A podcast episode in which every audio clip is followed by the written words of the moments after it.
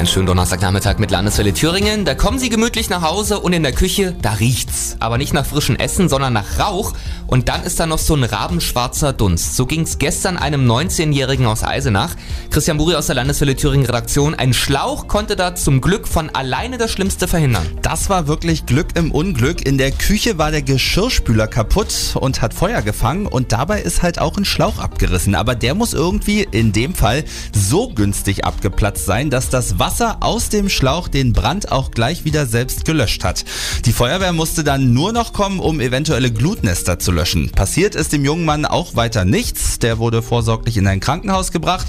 Der Schaden wird auf gut 5000 Euro geschätzt. Das Haus ist weiterhin bewohnbar.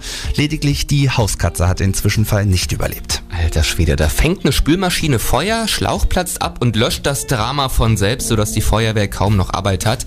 Das nenne ich mal Teamwork, aber jetzt überlege ich auch zweimal, ob ich Spülmaschine oder Waschmaschine anmache, wenn ich nicht zu Hause bin, weil ich hätte nicht gedacht, dass da irgendwie sowas passieren könnte. Ich ehrlich gesagt auch nicht, aber ich habe das Problem nicht. Ich habe weder Spülmaschine noch Waschmaschine zu Hause. Du gehst immer im Waschsalon, richtig. Genau. Dankeschön, Christian Buri aus der Landeswelle Thüringen Redaktion. Die